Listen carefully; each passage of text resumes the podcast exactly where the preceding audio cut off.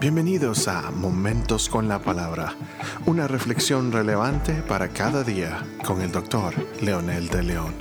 Saludos amigos y amigas, aquí estamos con otro episodio más de Momentos con la Palabra.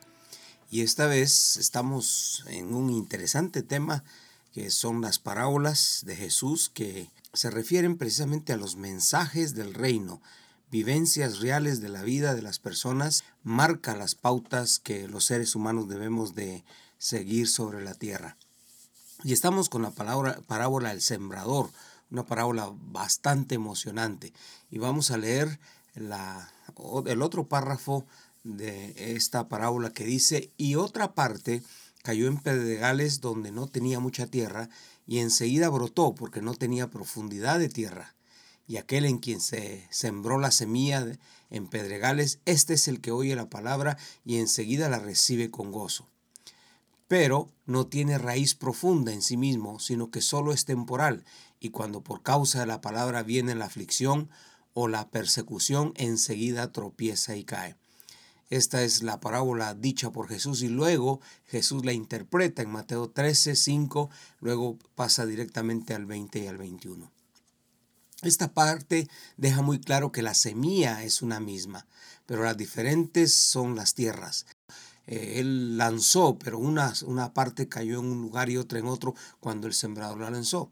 Denota que es la misma palabra para todos, el mismo sembrador, pero quién y cómo la recibe, eso es lo que hace la diferencia. La diferencia entonces entre la que cayó junto al camino a, a esta es que la segunda sí germinó, pero era muy superficial la tierra que no la retuvo por mucho tiempo. El sol calienta, las piedras eh, se calientan y queman la raíz y por ende la planta se muere. La planta sí germinó, pero se secó. En el contexto del Antiguo Testamento, la piedra tiene connotaciones interesantes. Primero, el profeta dijo que los oyentes tenían corazón de piedra y que el Señor cambiaría por un corazón de carne. Segundo, el Señor reprobó a los religiosos y al pueblo de ser duros de servicio. Esto como consecuencia de tener corazones duros o corazones de piedra. Tercero, un corazón endurecido tiene varias razones. Primero, las personas desde pequeñas van construyendo muros en su vida que los hacen duros e insensibles.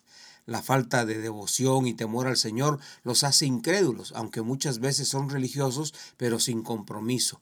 Son aquellas religiones que muchas personas se desengañan cuando de pronto ven a los líderes haciendo cosas que no son las correctas, entonces se desaniman tanto y vuelven su corazón duro. Y también personas sometidas a la crueldad de la vida, mas la decisión de darle la espalda al Señor los hace duros y escépticos. Entonces la segunda parte son factores externos el sol que Jesús en su interpretación dijo que eran los problemas, las persecuciones, esto los hace tropezar y caer. Tomemos nota que la primera parte está hablando de la semilla y el sembrador, la segunda parte está hablando de los, los, otros problemas externos que vienen al corazón de la persona. Entonces son tres cosas interesantes las que esta parábola está mencionando. El sembrador con la semilla es una, una parte, el corazón de la persona y su vida es otra parte, y ahora viene el sol, el calor que calienta y que quema. Son tres factores interesantes y por eso digo son emocionantes las parábolas y es emocionante ver cómo se conjugan las una, la una con la otra. Pero el énfasis es que por alguna razón eh, esos factores poderosos que, que vienen a mi vida trastornan la palabra. Y la palabra, nuevamente, en el sentido que le da el Nuevo Testamento, es el logos. Entonces, la palabra, por causa de la palabra, por causa de Jesús, quien es el logos, por causa de la fidelidad a Dios, la constancia, la integridad y el servicio, entonces vienen las persecuciones, viene la persecución y la prueba. En otras palabras, no es un asunto de decisión del hombre si quiere ser o no quiere ser perseguido. Esto va a venir, esto va a estar. Cuando vean las personas que nuestro corazón es íntegro, temeroso hacia Dios, nos van a atacar y van a tratar de disuadir nuestra fe.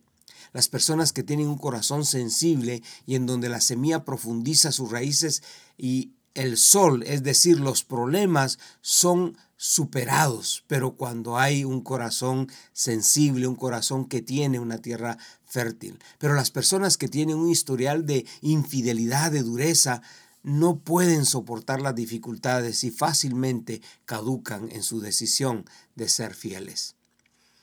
Esta es otra faceta de la realidad de la raza caída. Se necesita del favor, la gracia del Señor para que la semilla realmente logre concretarse y producir el fruto que el Señor espera. No hay atajos. Esta es una realidad de una gran mayoría de la población del mundo. Lo más triste es que miles de miles han pasado por los templos y han dejado que el sol les afecte. No han clamado para que el Señor convierta sus corazones de piedra en corazones útiles para, para que la semilla germine y prospere. Esto puede ser posible. El Señor se encarnó para esto. Todos podemos ser tierra fértil si nos sometemos a Dios y le buscamos de corazón. Los profetas llamaron la atención de la gente para que lo hiciera. Los discípulos lo hicieron, los apóstoles lo hicieron, Pablo lo hizo en sus cartas. Los contemporáneos cristianos de la era cristiana predicaron con afán para que el mundo regresara a Cristo. ¿Cómo se hace? Creo que es muy sencillo pero es muy importante que sea de corazón. Reflexione en qué tipo de persona usted se ha convertido y reconozca que necesita la ayuda divina para cambiar su corazón, un corazón duro o que tiene poca tierra para que la semilla germine. Invite a Jesús a su corazón, que sea el Señor de su vida y permítale que reine sin reservas. Confiésele todo al Señor. Él no lo va a defraudar, se lo garantizo. Ore conmigo. Amado Dios, gracias por la claridad de tu palabra. Reconozco que a veces me entusiasmo y hago el intento de buscarte siempre, pero los problemas de la vida me alejan, me vuelven duro y me convierten en un rebelde y un crítico sin causa.